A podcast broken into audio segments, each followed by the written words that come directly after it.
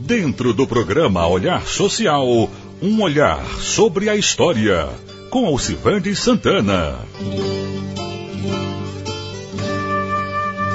Apesar de existir desde 1700, conhecido como Itapicuru de Cima, pertencendo a Jeremoabo. Em 1816, no dia 23 de julho, passou-se a se chamar Santa Brígida, ainda pertencendo a Jeremoabo, mas com status de distrito. E de 1816 até 1845, Santa Brígida só conseguiu fazer um aglomerado de 20 casas. Mas a chegada de um líder messiânico eleva essa quantidade para 150 casas e mais de 800 pessoas. O mesmo consegue promover a primeira reforma agrária construído com a cooperação e o associativismo de seus moradores. Você quer saber quem esse líder messiânico? Quer saber como essa história aconteceu?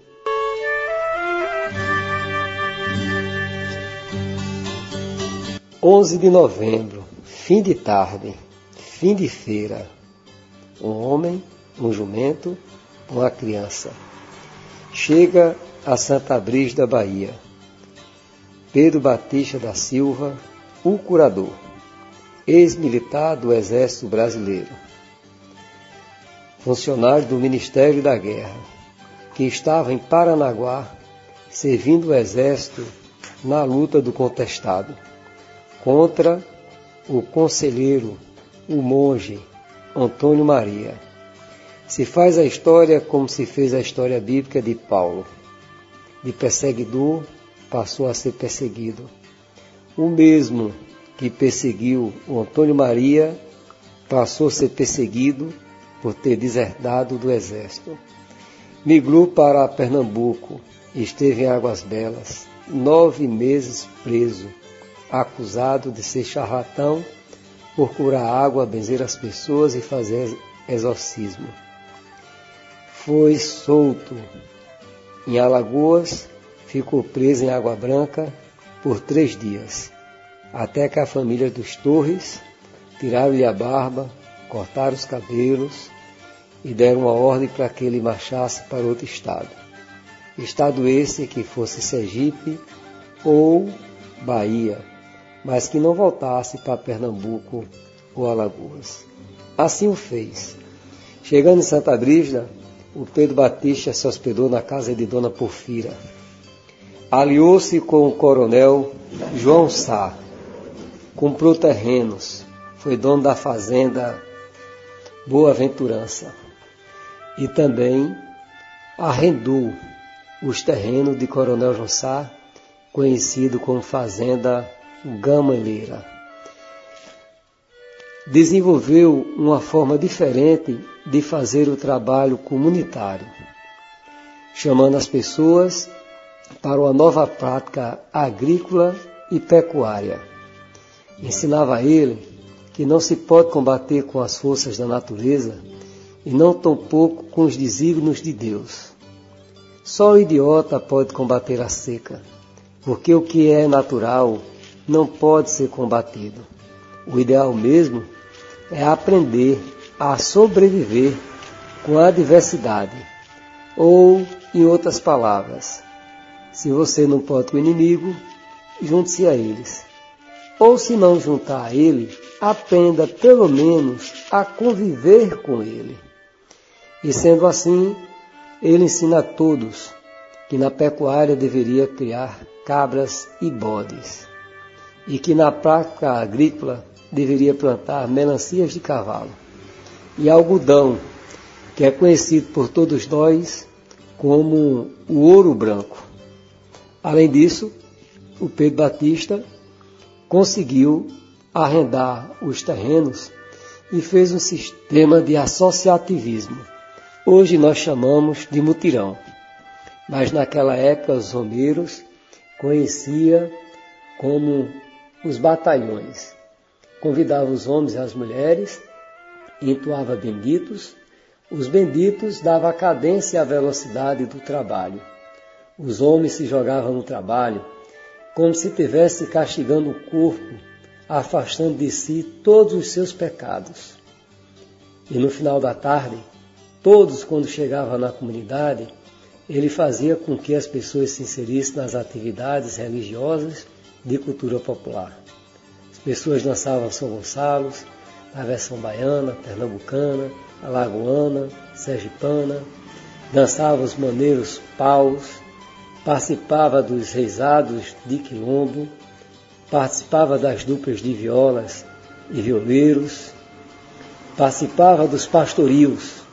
E esse envolvimento das pessoas para com esse tipo de cultura popular fazia com que os seus seguidores não se envolvessem em fofocas, em mexericos, em confusões com as pessoas que aqui já estavam. Com o passar do tempo, o Pedro Batista acumulava a renda do que tinha sido produzido no trabalho, doava a metade aos trabalhadores e acumulava a outra metade. Com esse acúmulo foi possível comprar dois caminhões e montar um armazém. Daí ele fez a estratégia de que toda a produção deveria sair por uma única mão, para aumentar o poder de barganha e melhor preço na venda. Esses caminhões iam com as produções de Santa Brígida e voltava com as mercadorias que o município precisava. Assim, gerou renda suficiente para comprar um gerador para ter energia elétrica através de um motor a combustível. Montou a primeira escola de alfabetização. Mandou buscar professores fora do município, a exemplo de seu Zezito Apóstolo, ex-tabelião da, da cidade de Santa Brígida. E comprou mais de 6 mil hectares ao coronel João. E nessa compra desses 6 mil hectares, ele conseguiu dividir em 160 lotes, equivalente a 30 hectares. Ou seja, cada família tinha aproximadamente o que nós hoje chamamos de 100 tarefas de terra. 160 famílias foram assentadas. Com a supervisão do INCRA, Santa Brígida conseguiu criar a colônia agrícola, né? que se descreve no livro Os Sertões, Sertão Bairro Rural, ensaio 58 de Fukui, ela consegue descrever muito bem o que era a colônia agrícola. Santa Brígida, o governo federal, obedecendo o planejamento segundo as normas federais do início, está dividido em lotes correspondentes a propriedades e familiares. Sede onde está instalada a administração é também em forma da praça. Ali se encontra a casa do administrador e seis funcionários graduados, uma casa de hóspede, uma capela, com residência para para o padre, dois galpões para funcionários, escola, maternal e primária, um clube agrícola, um clube das mães, assim como salão de festa, escritório de administração, um ambulatório, um armazém, tendo nos fundos alojamento para trabalhadores solteiros, oficina garagem, possui luz elétrica obtida por meio de gerador, água corrente de poço artesanal, fossas sépticas que servem as casas dos núcleos e alguns funcionários. Tem um campo de aviação, um campo de futebol. O núcleo é formado de 474 lotes urbanos medindo 600 a 800 metros quadrados.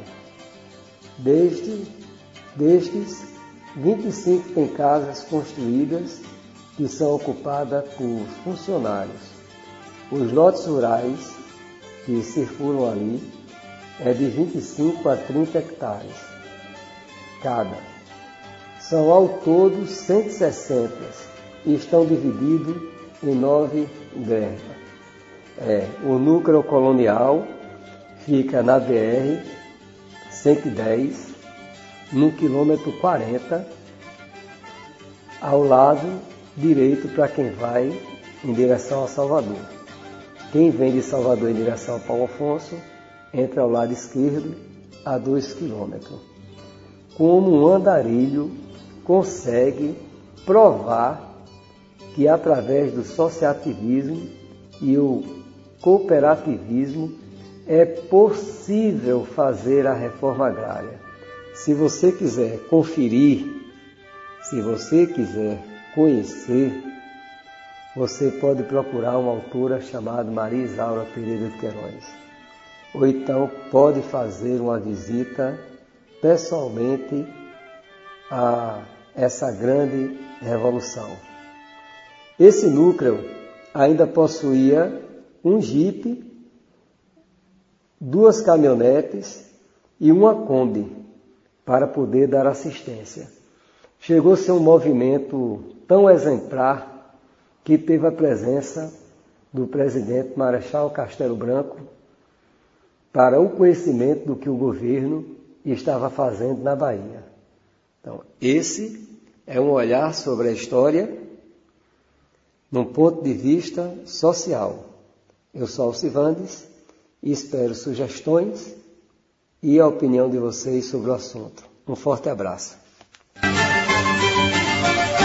Um olhar sobre a história com Alcivandes Santana.